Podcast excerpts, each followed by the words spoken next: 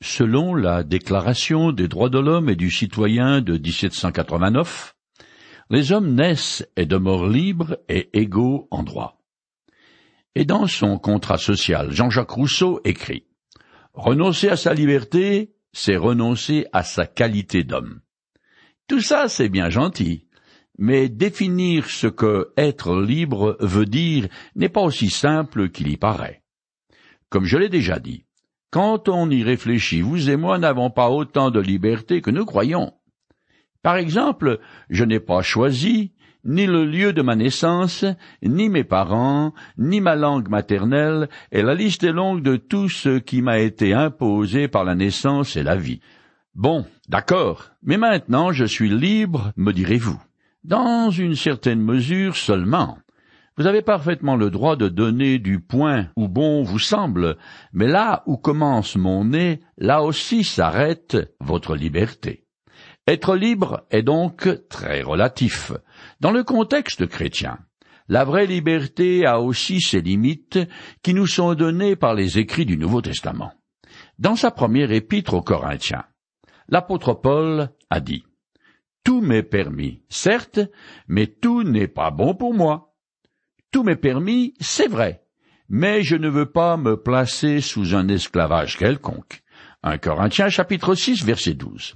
Et plus loin, il ajoutera, Tout est permis, mais tout n'aide pas à croire dans la foi.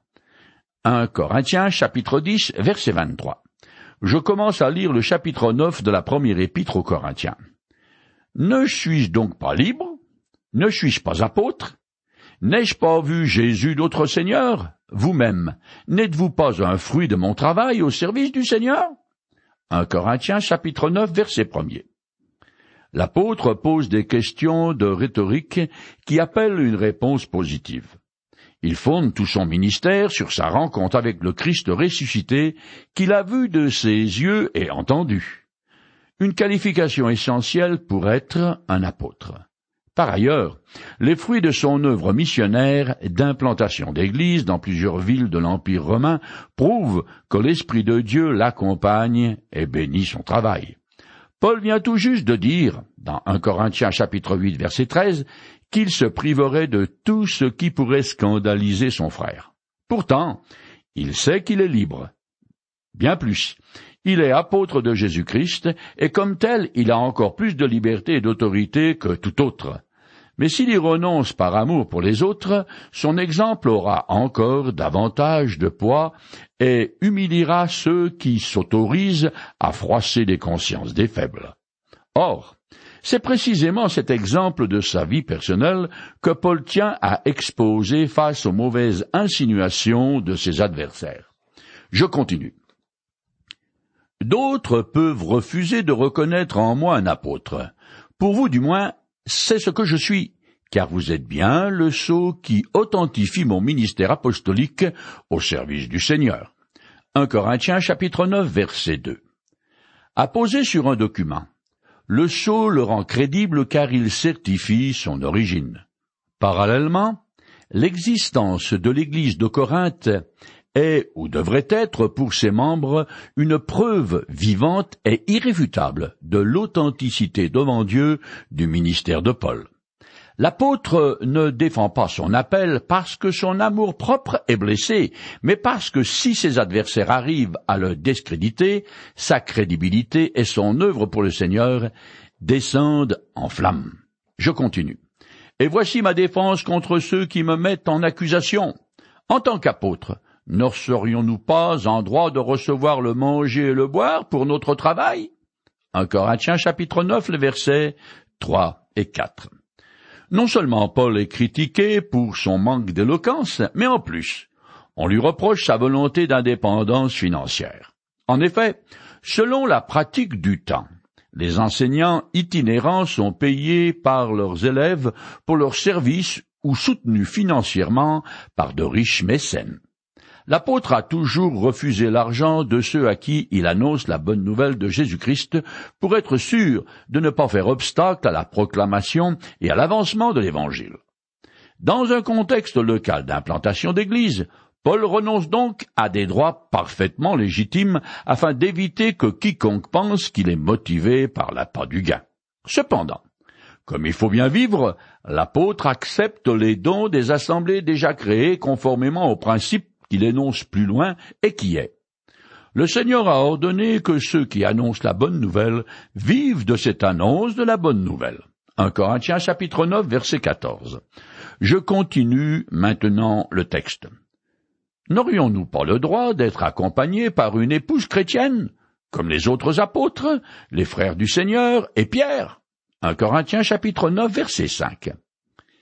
Les frères du Seigneur est un témoignage remarquable rendu incidemment à des divinités et à l'humanité de Jésus. Il a des frères, mais il est le Seigneur.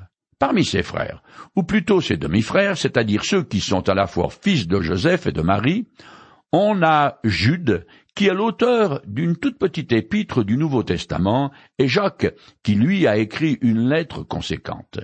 Jacques était aussi l'un des principaux responsables de l'église de Jérusalem, fondée suite à la venue du Saint-Esprit à la Pentecôte.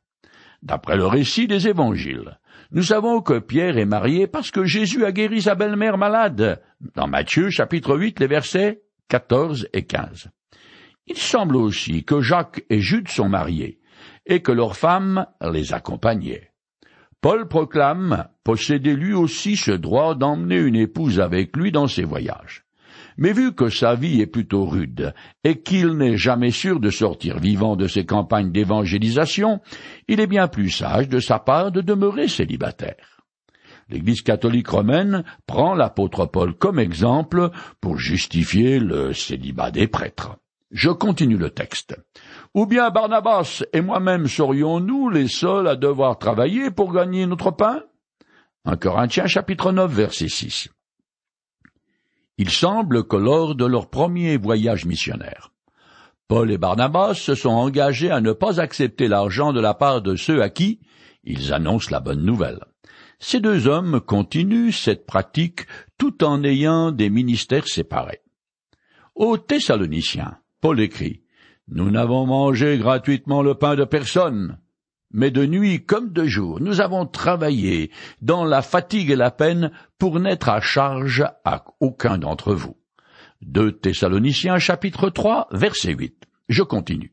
Dites-moi, avez-vous jamais entendu parler d'un soldat servant dans une armée à ses propres frais? Ou d'un vigneron qui ne mangerait pas des raisins de la vigne qu'il a plantée? Quel berger élève un troupeau sans jamais profiter du lait de ses brebis? Un Corinthiens chapitre 9 verset 7. Paul considère le droit de sa croûte comme un dû, ce qui est également vrai pour tous ceux qui sont en plein temps au service de l'Église de Jésus-Christ. L'apôtre va prouver ses dires avec six arguments. Le premier est le droit d'usage, le soldat qui touche sa solde le cultivateur qui plante une vigne, ou l'esclave qui fait paître un troupeau, tirent leur subsistance de leur travail. Je continue. Et je ne tire pas mes arguments des seuls principes établis par les hommes, car la loi dit les mêmes choses. En effet, c'est bien dans la loi de Moïse qu'il est écrit. Tu ne muselleras pas le bœuf pendant qu'il foule le grain. Dieu s'inquiéterait-il ici des bœufs? N'est-ce pas pour nous qu'il parle ainsi? Bien sûr que si. C'est pour nous que cette parole a été écrite. Car il faut que celui qui laboure le fasse avec espérance, et que celui qui bat le blé puisse compter sur sa part de la récolte. Puisque nous avons semé parmi vous le bien spirituel, serait-ce de notre part une prétention exorbitante si nous attendions de vous quelques avantages matériels? Un Corinthiens chapitre 9, le verset 8 à 11. Le second argument de Paul est que la loi justifie le principe d'une juste rémunération. Jadis, on utilisait le bœuf pour battre le blé sur une aire exposée au vent. L'animal était attaché à une sorte de roue et tournait en marchant sur les épis qui étaient ainsi décortiqués. Ensuite on jetait le tout en l'air et le vent emportait la balle tandis que le grain tombait à terre. Or, pendant son travail, le bœuf est libre de manger une partie de ce qu'il foule aux pieds. Paul cite une expression proverbiale qui enseigne que tout travailleur mérite un salaire. L'homme doit être reconnaissant même envers les bêtes qui sont à son service, combien plus envers son semblable, et combien plus encore les croyants envers les serviteurs de Dieu qui leur font part de biens spirituels? Le troisième argument de Paul est donc le devoir de réciprocité dans la communauté chrétienne. Tout service doit être rémunéré et celui qui communique des richesses spirituelles doit recevoir en retour des bénédictions matérielles pour son travail. Au début du siècle dernier, on racontait l'histoire d'un prédicateur de l'Évangile qui était d'une maigreur cadavérique, mais qui montait un cheval magnifique, pétant la santé. Un jour, un de ses paroissiens lui posa la question. Comment se fait-il que votre monture soit si belle et vigoureuse et que vous soyez aussi décharné? En réponse, il répondit. Je vais vous le dire. C'est moi qui nourris mon cheval, et c'est vous qui me nourrissez. Je continue le texte. Du moment que l'autre exerce ce droit sur vous, ne l'avons-nous pas à plus forte raison? Eh bien, nous avons préféré ne pas user de ce droit, au contraire. Nous supportons tout afin d'éviter de faire obstacle, si peu que ce soit, à la bonne nouvelle qui concerne le Christ. 1 Corinthiens chapitre 9 verset 12. Le quatrième argument de l'apôtre repose sur le précédent et utilise l'exemple d'autres prédicateurs chrétiens. Sans doute Pierre et Apollos, qui eux ont été rémunérés pour leur service aux Corinthiens. Cela dit, Paul fait une très nette distinction entre avoir des droits et les faire valoir. C'est ainsi qu'il a renoncé à percevoir un salaire de la part de l'Église qu'il a fondée.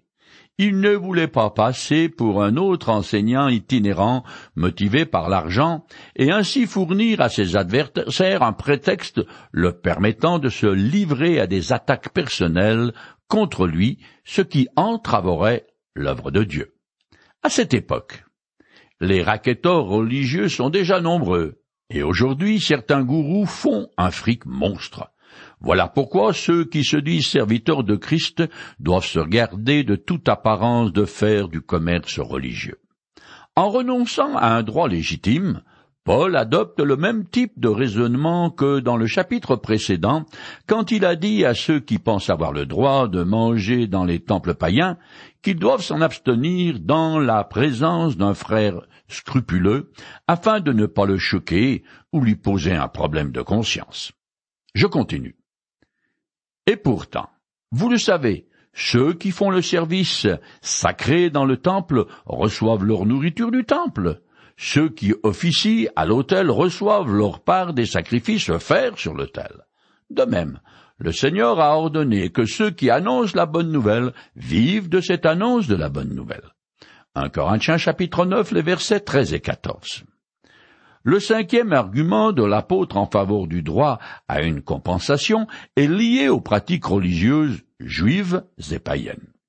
La loi de Moïse ordonne aux Israélites de subvenir en nature et en espèces aux besoins des Lévites dont le travail était lié au culte de l'Éternel. Même les prêtres païens, employés au service du temple, étaient rémunérés. Ce que les Corinthiens savaient fort bien.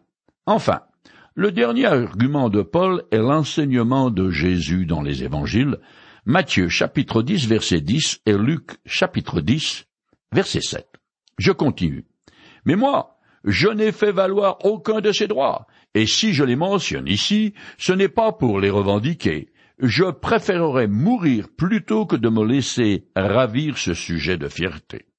En effet, je n'ai pas à m'enorgueillir de ce que j'annonce la bonne nouvelle. C'est une obligation qui m'est imposée. Malheur à moi si je n'annonce pas la bonne nouvelle.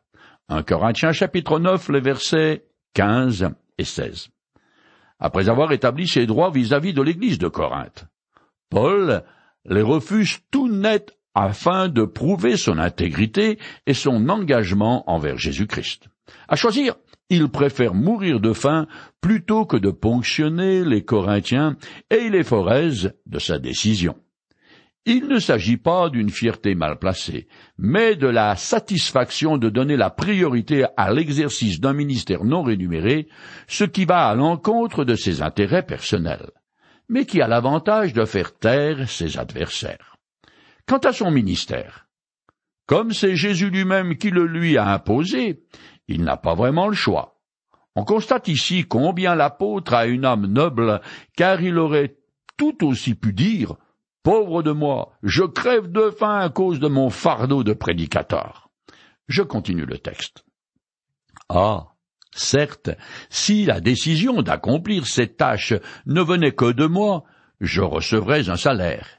Mais puisque cette décision n'a pas dépendu de moi, je ne fais que m'acquitter d'une charge qui m'a été confiée. Encore consiste alors mon salaire?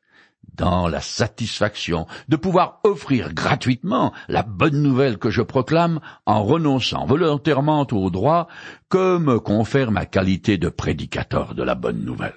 En Corinthiens chapitre 9, les versets 17 à 18.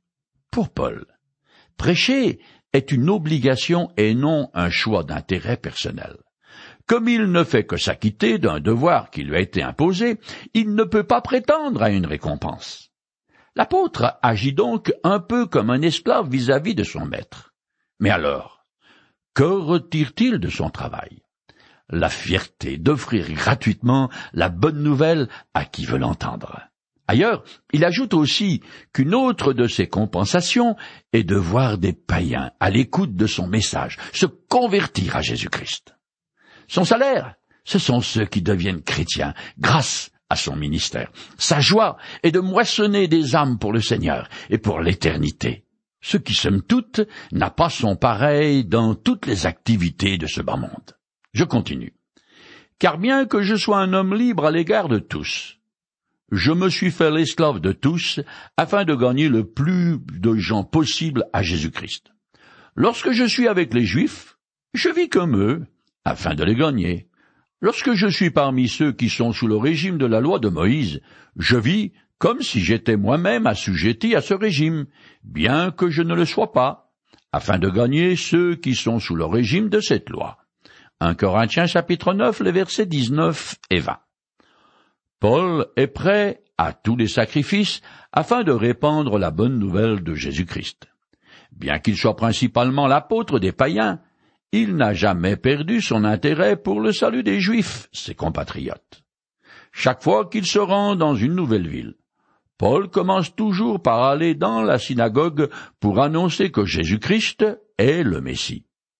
Bien qu'il soit descendant d'Abraham, et qu'il ait été le plus juif des juifs par sa pratique du judaïsme, il n'est plus sous le régime de la loi depuis qu'il a accepté la grâce en Jésus. Néanmoins, ne voulant pas heurter les préjugés de ceux qu'il rencontre, juifs ou païens, Paul est prêt à se soumettre à leurs scrupules afin de pouvoir leur annoncer la bonne nouvelle et de les gagner au Christ. Je continue. Avec ceux qui sont sous ce régime, je vis comme n'étant pas non plus sous ce régime, afin de gagner au Christ ceux qui ne connaissent pas la loi. Bien entendu, cela ne veut pas dire que je ne me soumette pas à la loi de Dieu. Au contraire, je vis selon la loi du Christ. 1 Corinthiens chapitre 9 verset 21. En compagnie des païens, Paul est prêt à abandonner toute sa juiverie et à manger de la viande offerte en sacrifice à un dieu païen, par exemple, en vue de les gagner à Jésus-Christ. Cela dit, il ne prône pas du tout le libertinage s'il n'est plus esclave des préceptes légalistes, il demeure par contre soumis à des règles morales strictes. La loi de Christ à laquelle il obéit est d'aimer Dieu et les hommes. Selon l'enseignement de Jésus dans l'Évangile, ce sont les deux plus grands commandements de la loi de Moïse. Marc chapitre 12, les versets 30 et 31. Je continue. Dans mes relations avec les chrétiens mal affermis dans la foi, je vis comme l'un d'entre eux, afin de les gagner. C'est ainsi que je me fais à tout et à tous, afin d'en conduire au moins quelques-uns au salut par tous les moyens. Or, tout cela, je le fais pour la cause de la bonne nouvelle, pour avoir part avec eux aux bénédictions qu'apporte la bonne nouvelle. 1 Corinthiens chapitre 9, les versets 22 et 23. Paul a déjà dit qu'il est prêt à restreindre sa liberté et sacrifier ses intérêts personnels légitimes afin de gagner des croyants à la bonne nouvelle. Il fait de même vis-à-vis des chrétiens mal affermis. À cause de son grand corps, c'est de bon cœur que l'apôtre condescend à s'adapter aux coutumes de tous les hommes, juifs, païens ou croyants faibles dans la foi, afin d'en faire de vrais disciples du Christ. Se soumettre au renoncement dicté par l'amour du prochain est la condition indispensable pour servir la cause de l'Évangile. Je continue. Ne savez-vous pas que, sur un stade, tous les concurrents courent pour gagner et, cependant, un seul remporte le prix. Courez comme lui de manière à gagner. Tous les athlètes s'imposent une discipline sévère dans tous les domaines pour recevoir une couronne, qui pourtant sera bien vite fanée, alors que nous, nous aspirons à une couronne qui ne se flétira jamais. 1 Corinthiens chapitre 9, les versets 24 et 25. Les Jeux ismiques qui se tenaient sur l'isthme de Corinthe étaient seconds après les Jeux olympiques. Ils avaient lieu tous les trois ans à Corinthe et attiraient des foules immenses. Celui qui gagnait une épreuve sportive devenait un héros dans l'esprit du public grec. Afin d'obtenir une grande moisson d'âmes, Paul s'impose une discipline de fer à l'image des athlètes soumis à toutes sortes de contraintes pour remporter un trophée bien éphémère. À plus forte raison, les chrétiens devraient-ils mener une vie disciplinée afin de recevoir une récompense, une couronne éternelle? Je finis le chapitre 9. C'est pourquoi, si je cours, ce n'est pas à l'aveuglette, et si je m'exerce à la boxe, ce n'est pas en donnant des coups en l'air. Je traite durement mon corps, je le maîtrise sévèrement, de peur qu'après avoir proclamé la bonne nouvelle aux autres, je ne me trouve moi-même disqualifié. 1 Corinthiens chapitre 9, les versets 26 et 27. Comme l'athlète, Paul s'impose une règle de vie stricte en vue de transformer son corps en un instrument efficace au service de Dieu. Mais malgré les succès de son ministère, ses lauriers éternels ne sont pas garantis, car il peut à tout moment être disqualifié de prêcher la bonne nouvelle cela dit, l'apôtre Paul est un être humain tout à fait exceptionnel, je dirais même la quintessence de ce que la consécration à Dieu veut dire est donc l'exemple type à suivre.